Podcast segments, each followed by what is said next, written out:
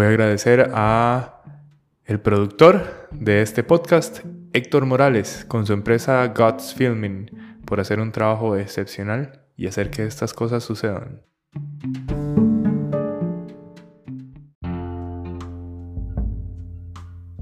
Este es un episodio súper especial. Con este cierro temporada y voy a agradecerte por haber estado presente durante ya dos temporadas. Eh, muchas conversaciones increíbles, reflexiones, neurociencias, estoicismo, herramientas para vivir la buena vida y muchos tips para aprender a ser más productivo y conectarte con tu propósito.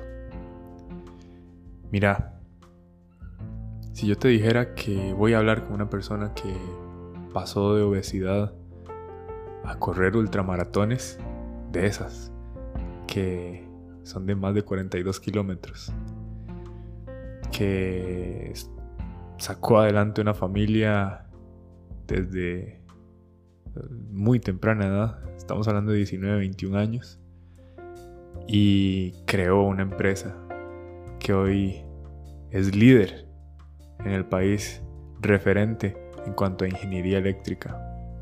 Que después de que fue diagnosticado de tener daño en sus cartílagos y que el doctor le dijera que probablemente le iba a costar caminar y que se olvidara de correr, a un año después de estar escalando tres montañas en África, parecería un poco exagerado, ¿cierto? Pues bueno, yo tengo el honor de llamar a esta persona mi papá. Este episodio es una conversación increíble que tuve con él en donde hice mi mayor esfuerzo por extraer, sí, extraer las claves, su estrategia mental, qué es lo que tiene en su cabeza para lograr hacer estas cosas que muchos creerían imposibles.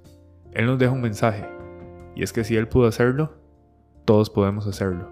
Y yo te comparto este episodio para que te inspires y conozcas de lo que es capaz un ser humano.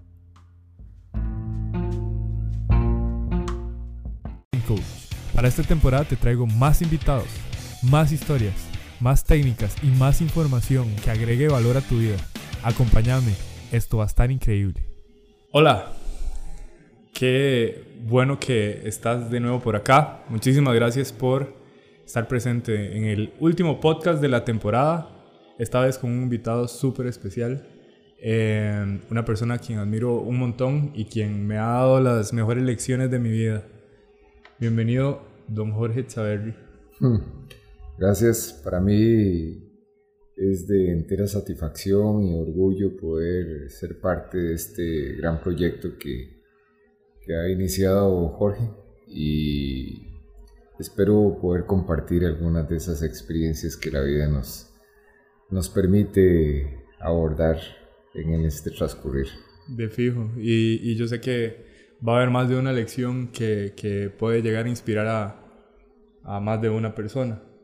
Eh, yo creo que a mí me interesa empezar por, por algo que, que realmente admiro de usted y es la mentalidad en el deporte. Eh, si bien es cierto, usted no practica el deporte de manera profesional, lo asume como muy pocas personas lo asumen. Pero eso no fue así siempre. ¿Qué fue lo que pasó? ¿Cómo llegó al deporte extremo de alguna manera, el deporte de endurance? Claro.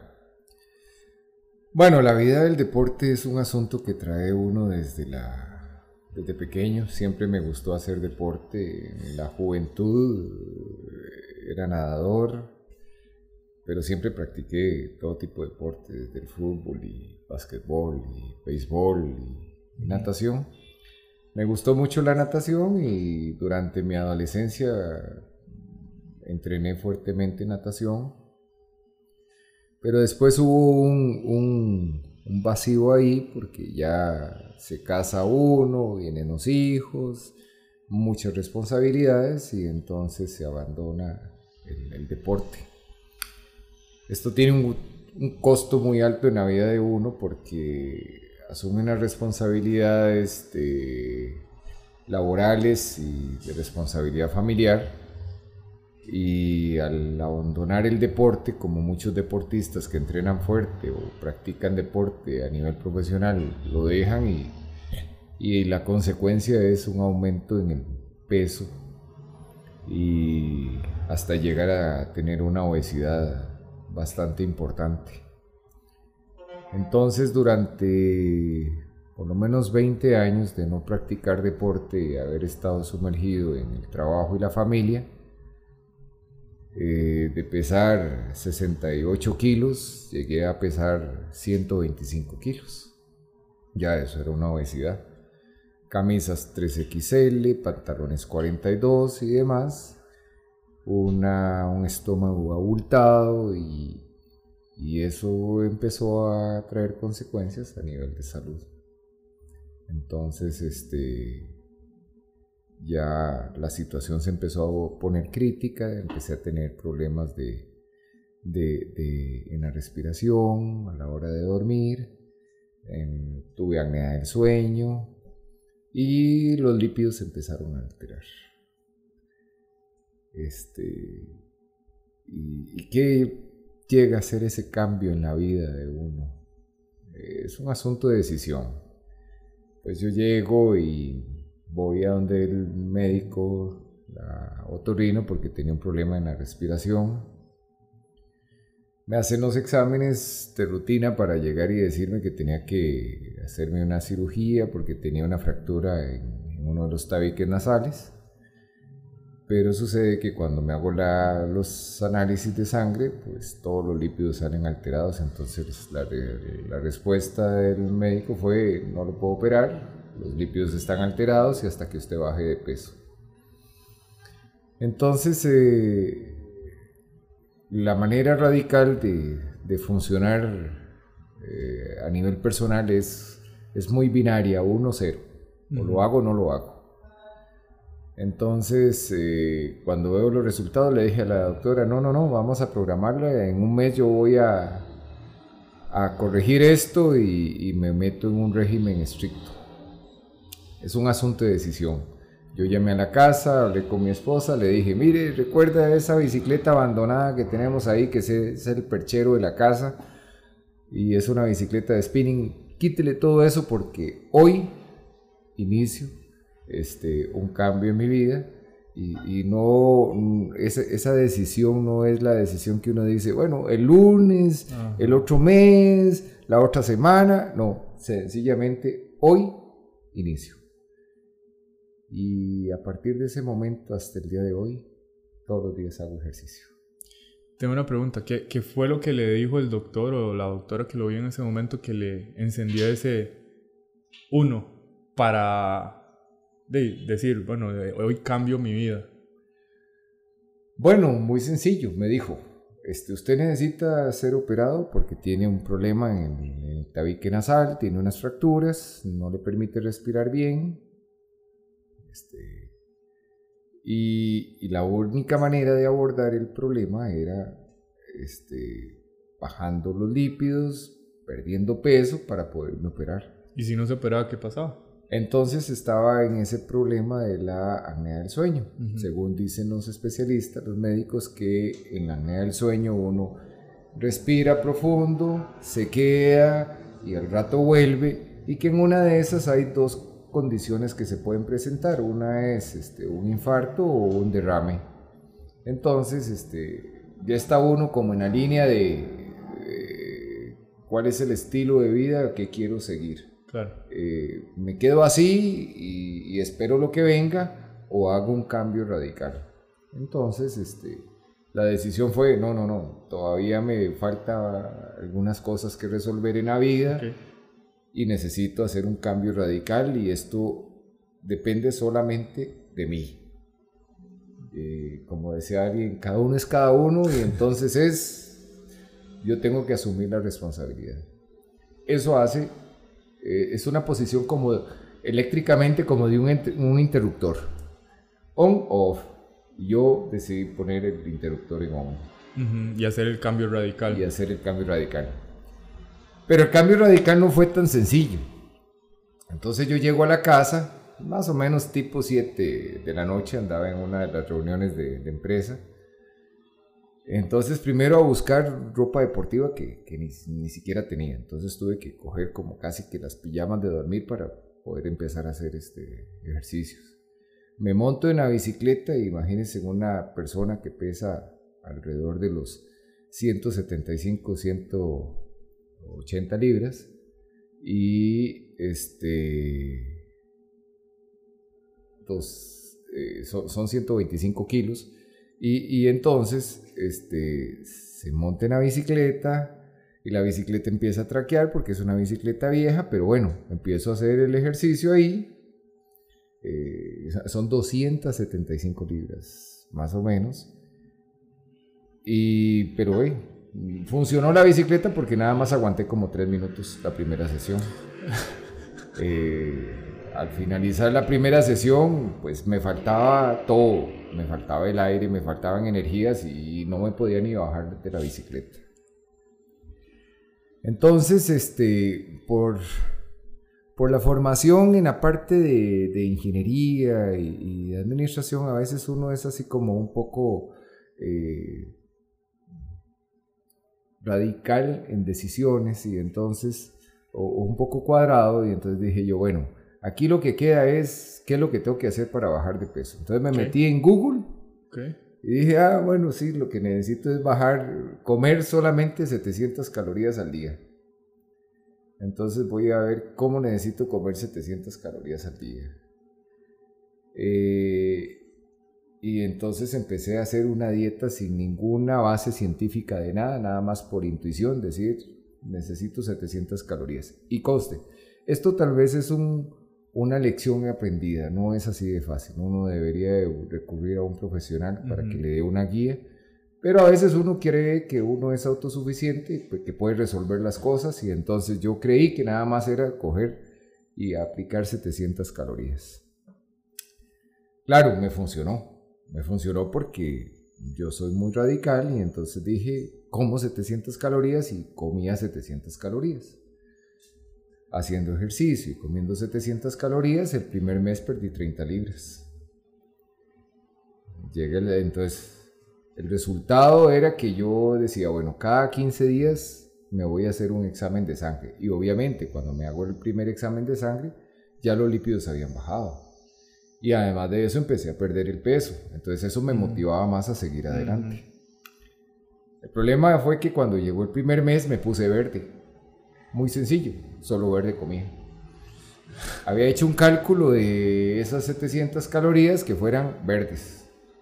Y entonces yo creía que con solamente verde, con eso resolvía el asunto.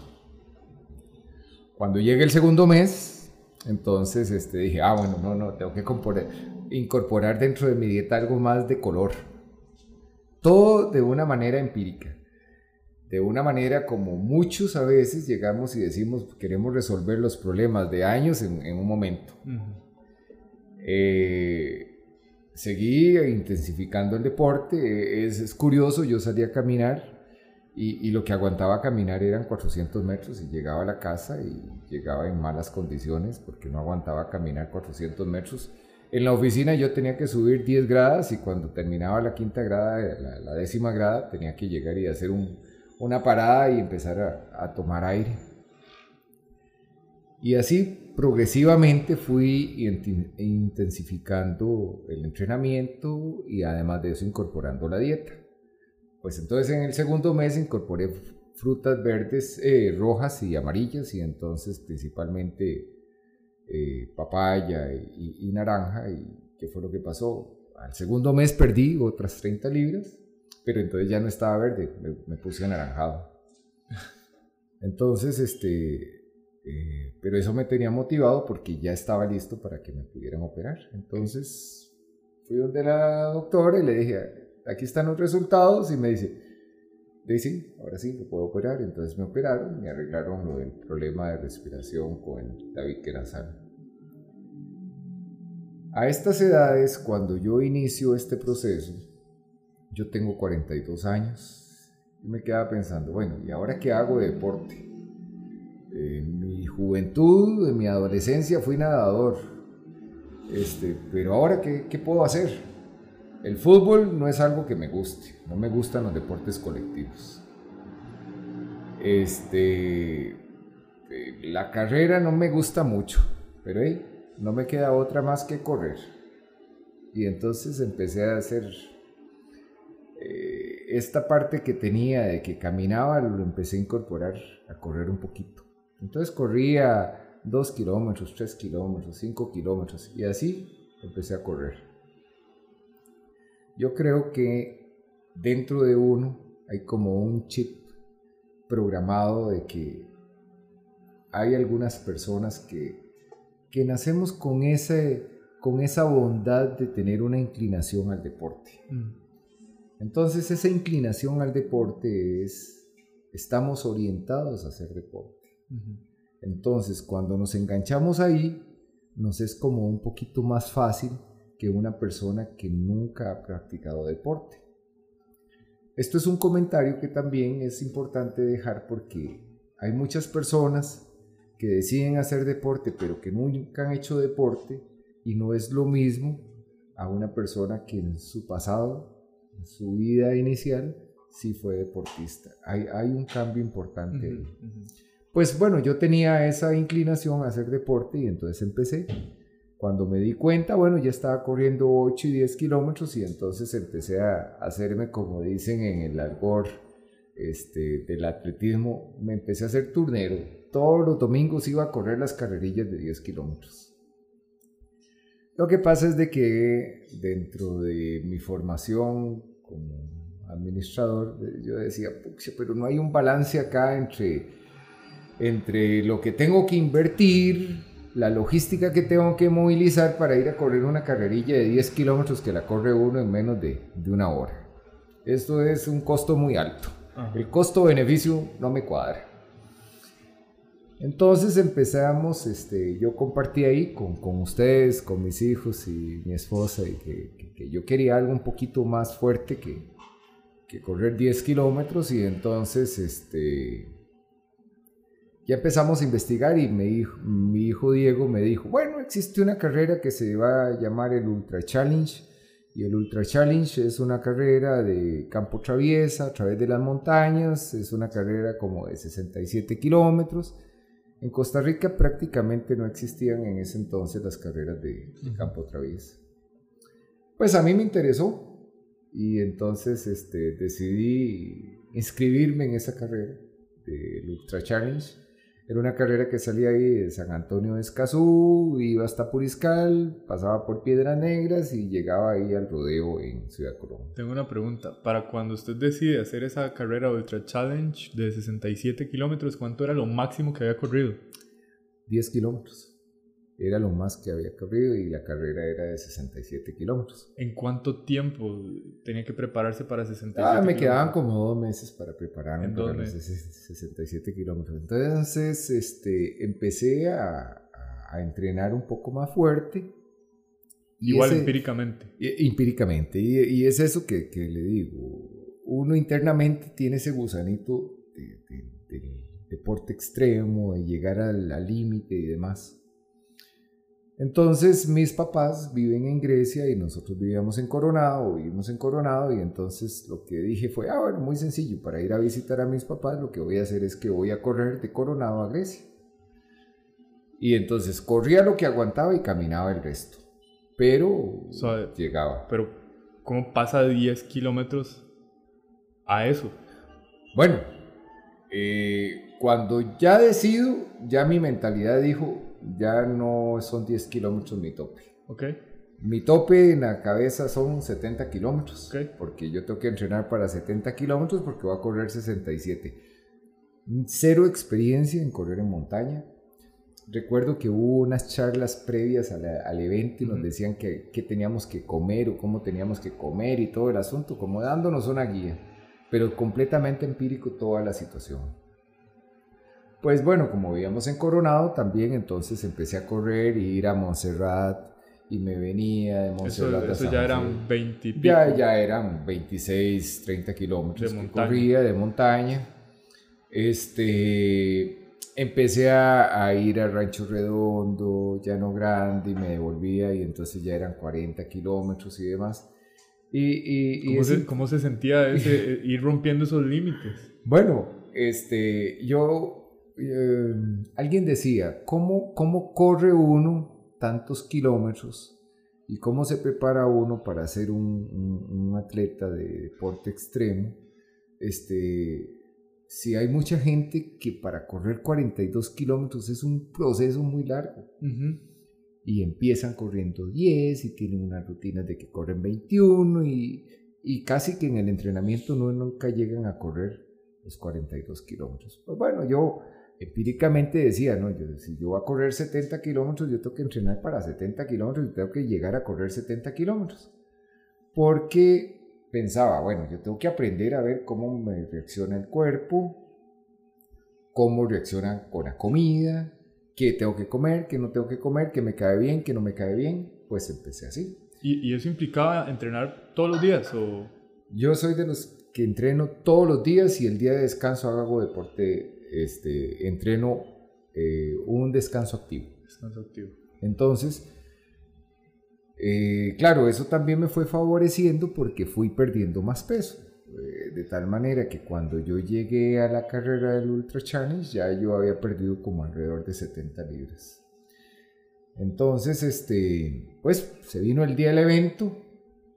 En eso recuerdo que estaban muy de moda los, los telefonitos estos, los StarTAC son como un ombligo. que, que, son como un ombligo, que eran los chiquititos Nokia y demás. Y entonces yo les había comprado a ustedes teléfonos para que tuvieran cuando iban a, la escuela y colegio. Entonces, eh, todos preocupados porque era una carrera que arrancaba en San Antonio de Escazú, subía a Pico Blanco, bajaba hasta Palmichel de Acosta, iba por, por, por, Puriscal. Entonces como nunca había ido a la montaña, como no la conocía, entonces me dieron un telefonillo de esos. El asunto es de que cuando yo salgo ya, ya por Palmichal de Acosta, de yo digo, voy a llamar a la familia para decirle que ya salí de la montaña. Y en eso que yo estoy llamando me distraje y perdí una marca y me perdí en la carrera. Entonces ya, ya habían instrucciones de que si determinada cantidad de, kilómetros o metros no encontraba una marca era porque estaba perdido y había que devolverse. Pues cuando yo salgo ahí, llamo y les digo que ya, ya, salí, entonces sigo la carrera, me devuelvo, cojo la línea que tenía que coger y, continué. Este, pasó esa carrera y yo dije, bueno, fue una muy bonita experiencia, pero esto, esto no tiene auge en Costa Rica, esto no se corre y, lo más que, que, se han, que se escucha es Chirripó, pero bueno, yo no conozco Chirripó. Eh, eso fue como en un agosto. Cuando llegó diciembre hay una carrera muy popular que se llama la carrera San Silvestre, que es el 31 de diciembre, la última ah. carrera del año. Entonces estoy ahí y vi unos, eh, unos corredores de la Ultra Challenge. Me los encontré ahí. Y ya me saludaron y me dijeron, ¿y qué, qué ha hecho? Y bueno, aquí correr estas carrerillas. Entonces me dicen, pero ¿por qué no vamos a Chiripó? Nosotros vamos a entrenar a Chiripó. Y entonces le dije a mi esposa, ah, pues yo me voy con esta gente para Chiripó. Pues llegamos a ir a Chiripó y a entrenar Chiripó. Y dentro del proceso llegamos a subir hasta dos veces Chiripó en un día.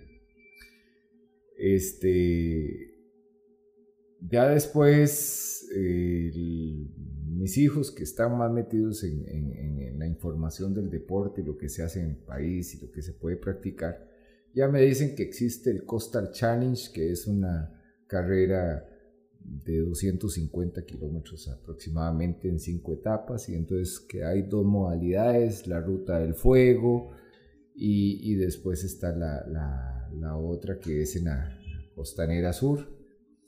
Pues entonces, como ese gusanito tiene uno de que, que no se conforma con, con, carreras cortas, pues dije, voy a contactar y me inscribo y de verdad me inscribí en los Costa y corrimos como, corrí como unos seis Costa Challenge. Es, es, de las carreras más difíciles del mundo. Es una de las carreras más difíciles, son cinco etapas, aproximadamente de 50 kilómetros por la montaña, una arranca en en Quepos y va al Valle del Sabegre, viene a Dominical, sube hasta Tinamaste, baja por la Florida, llega a Bahía Ballena, sube por el Paso de los Indios, termina en eh, este en Bahía Drake. Es una locura, pero, Este, pero la este mucho. Scott Jurek, que es súper famoso, la Claro, en, en una de las carreras con Scott Jure eh, corrí y, y- y me sentí muy animado porque esa fue una etapa en que salimos de Dominical, subimos por el río Baruch, este, por dentro del río hasta llegar hasta la catarata de, de Nauyaca y hasta ahí iba con Scott. Lo que pasa es que Scott era una máquina de correr y, y obviamente ahí ya me quedé yo botado. Pero sí fue una muy buena experiencia. Tengo una pregunta, porque, o sea, yo, yo lo máximo que he corrido son 24 kilómetros y le voy a decir algo, yo no los disfruto. ¿Qué, qué, cuál es su experiencia dentro de esos kilómetros? La ultramaratón o los deportes extremos es como la vida. Uno tiene que alimentarse de, de metas cortas antes de llegar a la meta final. Y aquí se me viene a la mente un poema que decía que el viaje a, Ix- a- A Ítaca. a Ítaca. Lo más importante de ir a Ítaca no es Ítaca, es el camino a Ítaca. Porque podría ser de que cuando llegue uno a Ítaca, Ítaca no sea tan bonito. Pero si uno disfruta del camino, ya después no importa cuál es el destino. Yo disfruté del camino. Entonces, yo entendí que las ultramaratones y los deportes extremos se disfrutan en el camino. Entonces, con pequeñas metas que yo trazaba a través de una carrera prolongada, podía llegar y decir, voy disfrutando y cada vez que disfruto me animo a seguir. Y no lo veía como algo que sencillamente tenía que hacer. Muchas veces cuando llegamos y decimos, tengo que hacer esto, tengo que llegar, estoy más preocupado por el hacer que por el disfrutar. Ah, Y la vida es un disfrutar. Interesante. Y, y en ningún momento entonces en la mente empezaba a meterle pensamientos ni nada. O sea, usted está metiendo el cuerpo en mucho estrés. Claro. ¿Y qué pensamientos entonces usted empieza a sustituir por los que llegan naturalmente? Bueno, este, por eso es que yo no creo mucho que si yo quiero hacer un proyecto de un, un- un deporte extremo con una carrera, una ultramaratón, por ejemplo, yo no creo que yo pueda entrenar cortas distancias para hacer largas distancias. Porque yo entreno largas distancias no solamente para la parte física, sino para la parte mental. Se lo pongo así. Una ultramaratón o un Ironman, que ahora vamos a hablar de los Ironman, este, no, no, no se resuelve con la parte física. Yo puedo llegar con conocimiento de causa y decir que el 50% del éxito de una competencia de estas o una aventura de estas es 50% la cabeza, es la mente. El 30% la parte física y el 20% la alimentación. Entonces, yo no puedo pretender llegar a ir a correr 80 o 120 kilómetros este, pensando solamente o apostando a la parte física. Eh, le pongo un, ejemplo evidente. Generalmente la gente de cierta edad es la que corre estas carreras. Los jóvenes, a pesar de que tienen mucha condición física, no tienen esa madurez mental como para llegar y soportar la adversidad y ver en la adversidad la bondad. Eso fue lo que entrené durante todos estos, estos años. Claro. Y pasa de ultras, luego a Ironman. Entonces ya había hecho varias Ultra Challenge y, yo decía, bueno, pero yo quiero algo más fuerte. Entonces ya mis hijos me dicen, bueno, y existe triatlón. Entonces hice unos triatlones ahí, pero no me, eran muy cortos y me dicen, bueno, pero existe el Ironman. Y el Ironman es más o menos este, 4 kilómetros de nadar, 180 kilómetros de bicicleta y una maratón. Ah, eso me suena más interesante. Me voy a preparar para eso. Entonces llegué a hacer como 4 Ironman, 5 Ironman y unos medios Ironman. Y esa fue otra experiencia muy importante. El, el Ironman se disfruta el día del Ironman. El Ironman se entrena fuertemente en la soledad contra uno mismo y eso va haciendo de uno un carácter muy fuerte y una mente fuerte para llegar y enfrentar esa adversidad. Eh, claro, lo que pasa es que la vida, el transcurrir de la vida no es gratis. Los aciertos o los desaciertos de alguna, de alguna otra manera uno los va pagando. ¿Y cuáles son los aciertos y cuáles son los desaciertos? Bueno, un descuido en la salud necesariamente va a tener una consecuencia. El haberme descuidado en la salud, el haberme hecho obeso con 275 libras y demás, pues trajo consecuencias. Aunque yo lograra bajar más de 100 libras, este, mm, tuve problemas en las rodillas y las rodillas con deporte extremo y venir de una obesidad, pues se fueron desgastando. Entonces, este, la última prueba interesante que, quería hacer y que me estaba entrenando era el Ultraman, que el Ultraman este, eran 10 kilómetros de nadar, 450 kilómetros de bicicleta y 80 kilómetros de carrera.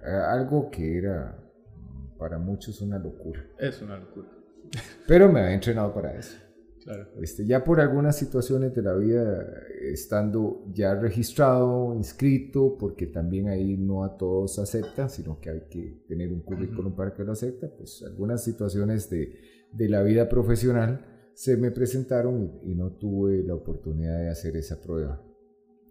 Pero, este, si tuve consecuencias, pues bueno, tuve gaste, perdí los cartílagos de las rodillas, y tuve que abandonar el deporte que practicaba. Ahora, y, tal vez aquí me estoy adelantando, pero ahí viene una prueba de vida, porque llega la doctora o el doctor en este, en este caso y le dice, usted prácticamente no va a poder volver a, hacer deporte.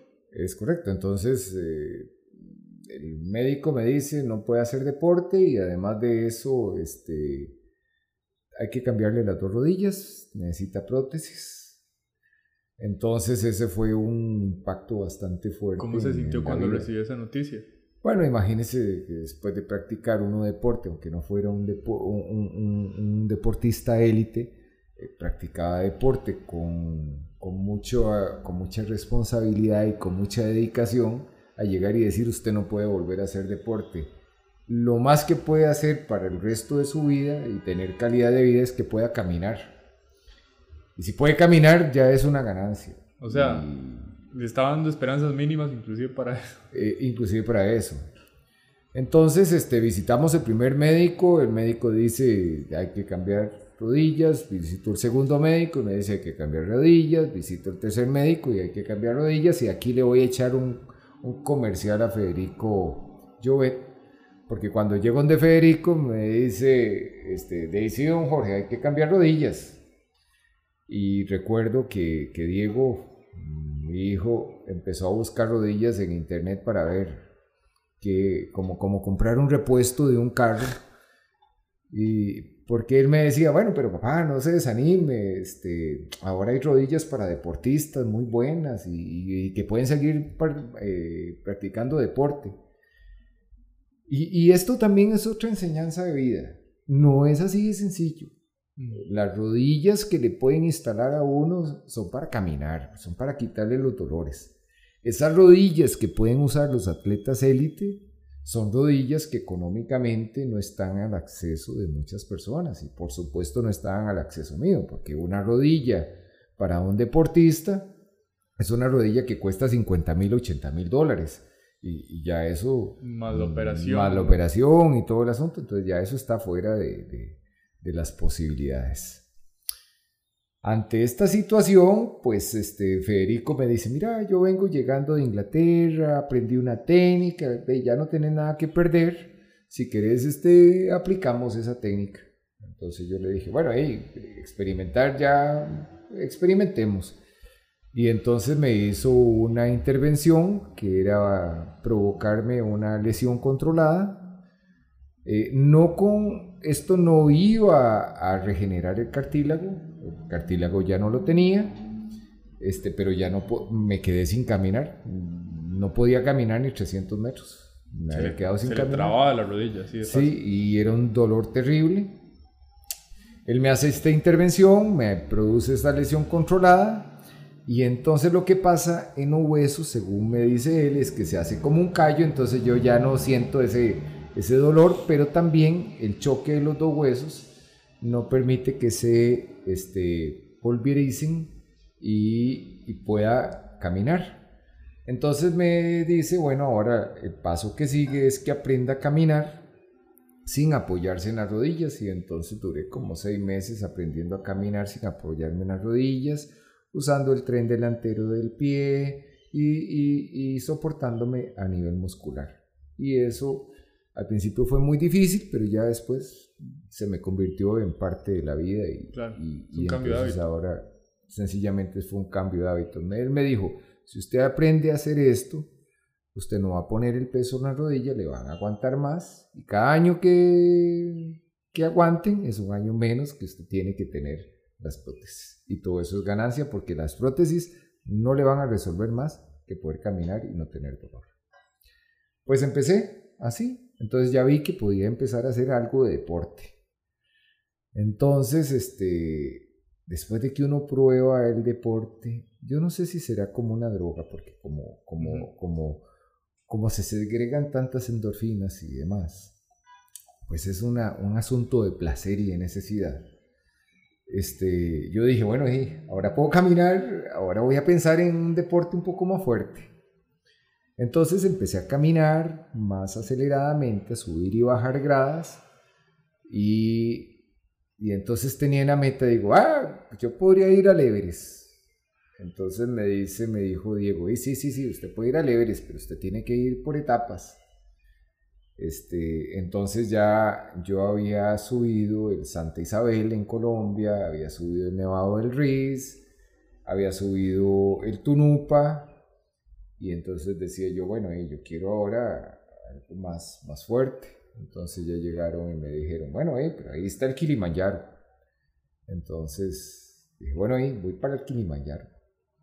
Y fui y subí el Kilimanjaro y en la hoja de ruta de mi vida que tenía, este año iba a tratar de hacer el Sajama y después esa Concagua, ya con miras en los, en los Himalayas. Y, sigue estando el proyecto, ahora nada más de que se ha retrasado por el asunto de la pandemia, pero el interés de llegar a llevarme al límite este, es algo que es una llama que siempre está encendida y que siempre hay un interés por llegar a, alcanzar esas metas y posiblemente después de que vaya al Himalaya se me va a ocurrir alguna otra cosa, de tal manera de que siempre voy a tener una motivación para tener una razón para levantarme todos los días y entrenar. Claro, claro. Y a lo largo de todo este camino de estarse retando y de estarse poniendo metas que lo motiven a, a entrenar, ¿qué, ¿qué aprendizajes ha tenido? Bueno, eh, yo creo que el primer aprendizaje, y, es un aprendizaje que uno puede compartir con las demás personas, y es, el asunto de la vida es una decisión. Y no depende de nadie más que de uno mismo. Y, la motivación también depende de uno. Lo que me motiva no es lo que me digan los demás, sino lo que yo encuentre que, me va a satisfacer. Entonces, encontrar esa motivación, y esa motivación no, no debería de ser a muy largo, debería de ser pequeñas motivaciones que me lleven allá. Como vuelvo al poema de, de, de, Itaca. Lo que, lo que hace bonito del viaje a Itaca no es llegar a Itaca, sino el camino. Y el camino es un camino pausado, pero con metas que me van alimentando cada día. Entonces, esa, esa motivación o esa automotivación es lo que me permite llegar y alcanzar metas eh, que a veces creo uno inalcanzables. Imagínense, no podía caminar, me tenían que cambiar las rodillas y llegar y decir, bueno, pude ir a subir Kilimanjaro. Pues, es algo que lo motiva a uno, pude hacer Ironman, pude hacer ultramaratones. Pues entonces, este, yo creo que si, si yo lo pude hacer, mucha gente lo puede hacer. Marco Aurelio decía que si alguien lo pudo hacer, es humanamente posible. Es humanamente posible, exactamente. Dice, después de que le dijeron, eh, ocupa cambio de rodillas, eh, con costos va a poder caminar, si caminas un logro. Sí, subió el Kilimanjaro, pero también sé que subió dos más, el Meru. Ah, sí. Y, y el Doña Lengay, que es la montaña de Dios. Eh, aproveché que fui ahí y subí los dos picos también altos ahí en Tanzania. En, en el tiempo que estuve, en menos de 20 días, pude subir esos tres cerros. Este, pues esa es una gran motivación, lugares exuberantes que llega uno a conocer y demás, pero más que todo eso es la motivación personal de que dice uno si se puede, eh, entrega, dedicación, disciplina, eh, esa automotivación y producto de esas pequeñas metas que va alcanzando todos los días me estoy dando cuenta, por lo menos con respecto a lo que está diciendo, que su automotivación tiene que ver con pequeñas metas. O sea, si no tiene pequeñas metas, va a ser más difícil el camino. Claro. Si yo tengo que llegar y perder 50 libras, y si mi mente está en 50 libras, no me voy a motivar hasta que llegue ahí. Pero si yo cojo esas 50 libras y las desarmo en 10 etapas, 10 metas, entonces yo voy a ir alcanzando metas cada eh, más frecuentemente y entonces eso va a aumentar mi motivación. Cuando yo entreno, yo me motivo pensando en que voy a hacer algo mejor mañana y algo mejor pasó mañana y algo mejor la otra semana. Esos son pequeñas metas que me van dando motivación frecuente para sentir animado. No hay nada más cruel que entrenar este tipo de deportes. Porque este tipo de deportes se entrenan a soledad, se entrenan a madrugada, nadie lo ve, nadie le echa porras, nadie lo anima, sencillamente es uno contra uno.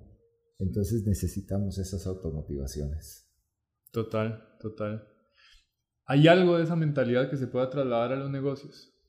Por supuesto. La vida de los negocios es una maratón también. Hay que llevarle en etapas. Y el que gana no es el que llega primero, es el que, el que llega. Las ultramaratones, pues obviamente siempre hay un ganador, alguien que llegó primero, pero las ultramaratones son deportes tan extremos que el llegar ya es ganancia. Y así la vida, y así son los negocios. Los negocios no es eh, que soy hoy, sino cómo voy a trascender en el tiempo. Y eso es un proceso que hay que cultivarlo, que hay que alimentarlo para poderlo llegar y conjugar. Usted tiene una experiencia bastante grande en los negocios. De hecho, este, lo que yo sé de negocios prácticamente lo aprendí de usted. Em, me gustaría saber, yo sé que no hay fórmula exacta, pero por lo menos según usted, ¿cuál ha sido la clave de su éxito?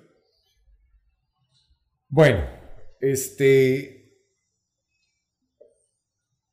Tal vez esta mentalidad del deporte, conjugada con el, con, el conocimiento, este, llega a germinar en el abordaje de los negocios. Eh, yo, yo, creo que los negocios hay dos maneras de verlo, desde un edificio, desde la, desde la azotea del edificio o desde la altura del monte.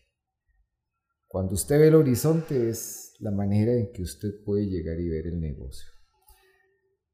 Yo creo que desde muy niño tuve esa inclinación de, ser un comerciante este, y me gustaron los negocios.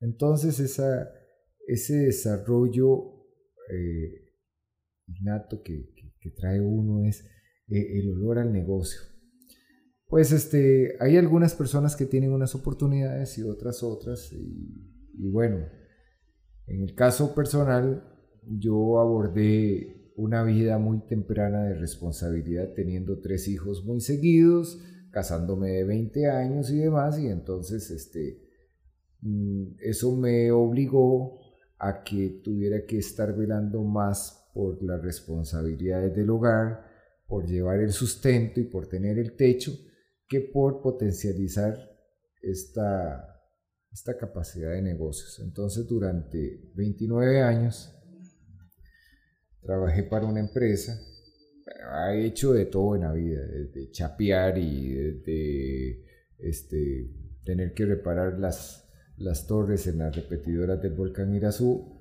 hasta llegar a una empresa en la que duré prácticamente 29 años.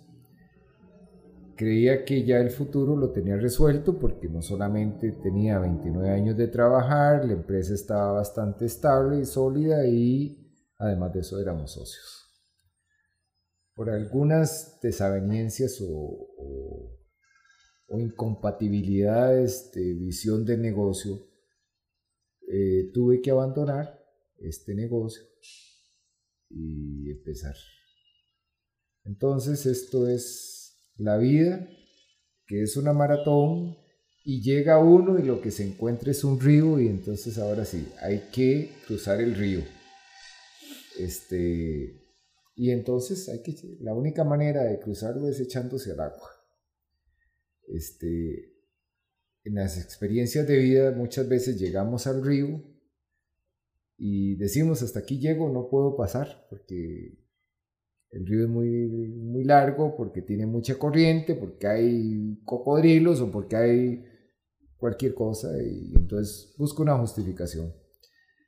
Pero en la vida yo llegué a la orilla del río y dije, bueno, ahí, aquí tenemos que echarnos y entonces este, Después de pensar de que teníamos el, futuro resuelto, a nivel personal y a nivel como familia, este, hubo que empezar de nuevo. Y entonces eh, hay que echarse al agua y nos echamos al agua. Y me eché al agua y formamos una empresa que es Ingeniería y Tecnología Aplicada. Ya tiene seis años de estar operando. Y es una empresa que que es injusto decir que en la vida uno arranca de cero, porque nadie arranca de cero.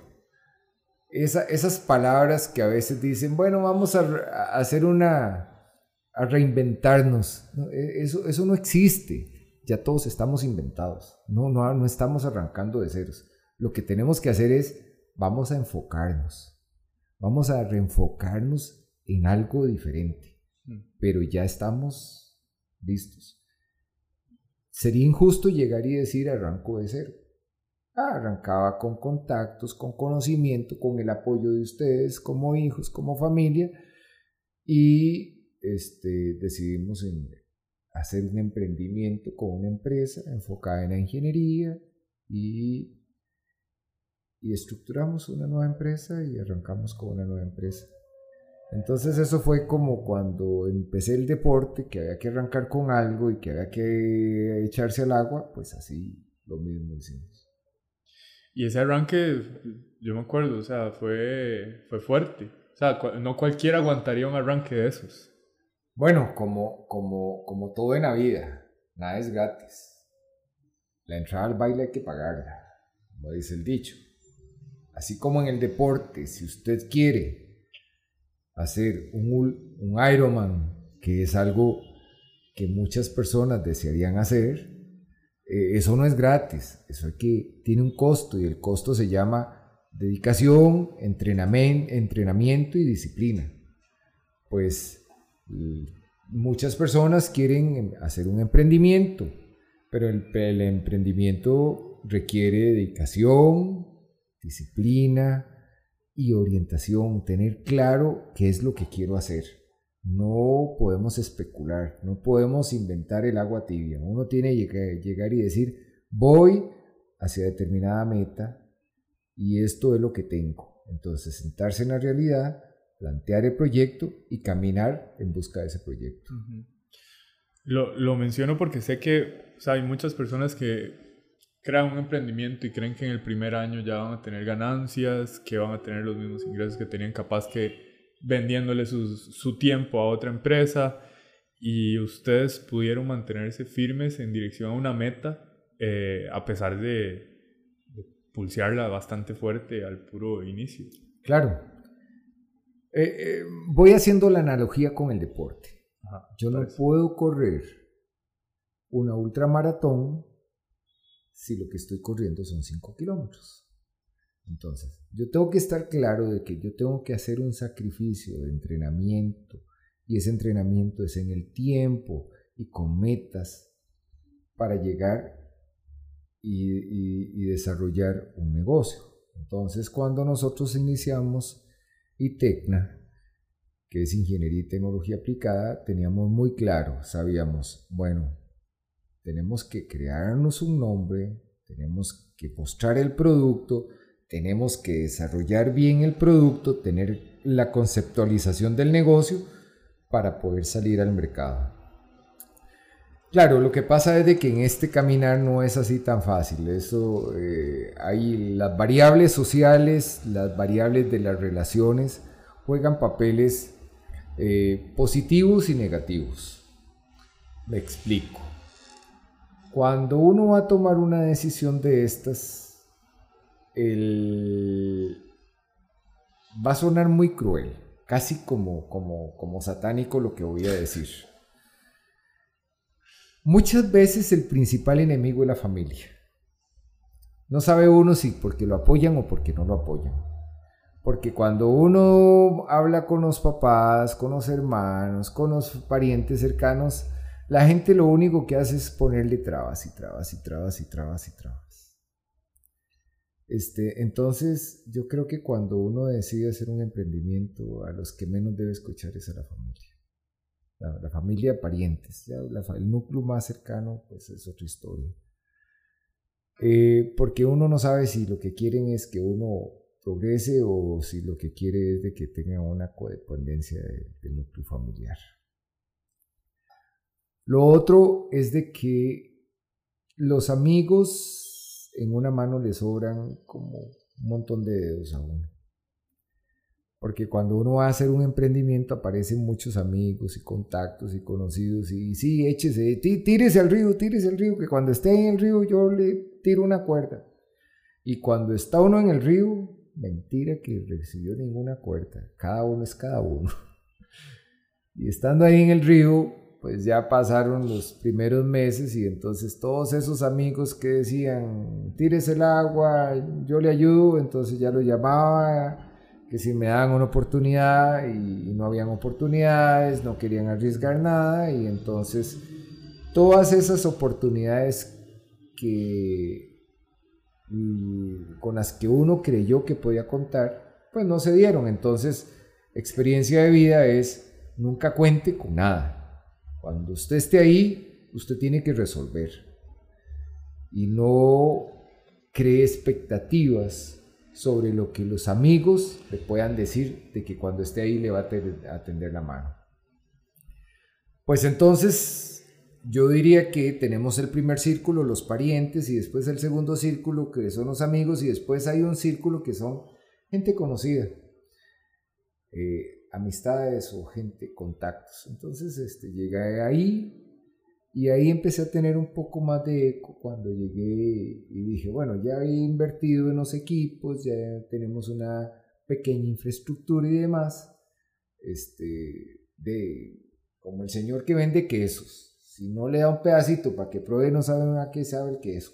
Entonces yo dije, bueno, aquí todos los equipos, empezaré a hacer trabajos gratis como que si me hubieran contratado. Entonces, este, hice sus contactos, les pedí que me, dieran posibilidades de hacerle diagnósticos, evaluaciones y demás sin ningún costo y, nosotros entregamos resultados.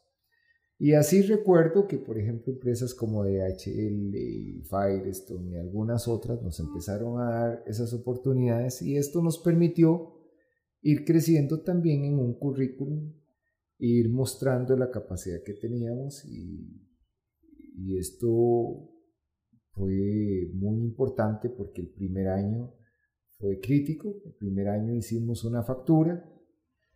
Este, y obviamente cuando cerramos el periodo cerramos con, con pérdidas bastante grandes. Habíamos pensado que el proyecto en un año no íbamos a tener ingresos, que todos los que estábamos involucrados íbamos a vivir de, de, los ahorros, pero sucede que cuando se llegó el segundo año apenas empezábamos a, tener pequeñas eh, oportunidades de negocios.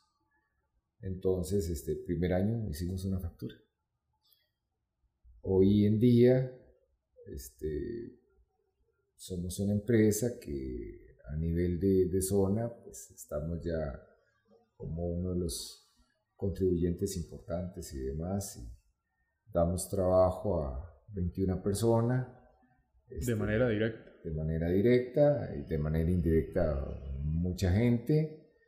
Este, y atendemos las principales industrias del país y las principales zonas francas y estamos desarrollando el proyecto de ciudades inteligentes en, Guanacaste, San Carlos, Salcero y la zona de los Santos. Es un proyecto muy ambicioso. Este, podríamos decir de que hemos alcanzado alrededor de un 40% del desarrollo del proyecto y increíblemente estas ciudades rurales están dando pasos muy importantes en la conversión a la ciudad inteligente de esto que me contó, estamos hablando de que el primer año lo que hicieron fue una factura, que tenían planeado que en el primer año eso iba a ser así, o sea, ustedes iban a vivir de los ahorros. Lo que no esperaban fuera que fuera similar en el segundo año. Y eso me parece un logro muy importante a nivel de liderazgo. ¿Cómo hace usted para mantener un equipo en dirección a una meta pasando por una situación así? Como en el deporte, para seguir la misma analogía. Pequeñas metas nos animan y nos motivan a llegar a una gran meta. El darnos cuenta de que si efectivamente económicamente era difícil, teníamos una, una motivación muy grande en ver que habían empresas importantes que nos estaban dando la oportunidad de trabajar. Sin que mediara la parte económica, pero nos estaban dando la oportunidad de trabajar que habían otras empresas que nos estaban ya tomando en cuenta para ofertar. Yo recuerdo que el planteamiento de nosotros, bueno, y recuerdo y es parte de nuestro planteamiento, nosotros llegamos no a desplazar la competencia, sino a plantearnos como una alternativa. Lo que pasa es de que una vez que nos probaron se dieron cuenta que el producto que recibieron es bueno y entonces ya no fuimos una alternativa, sino que fuimos la propuesta importante.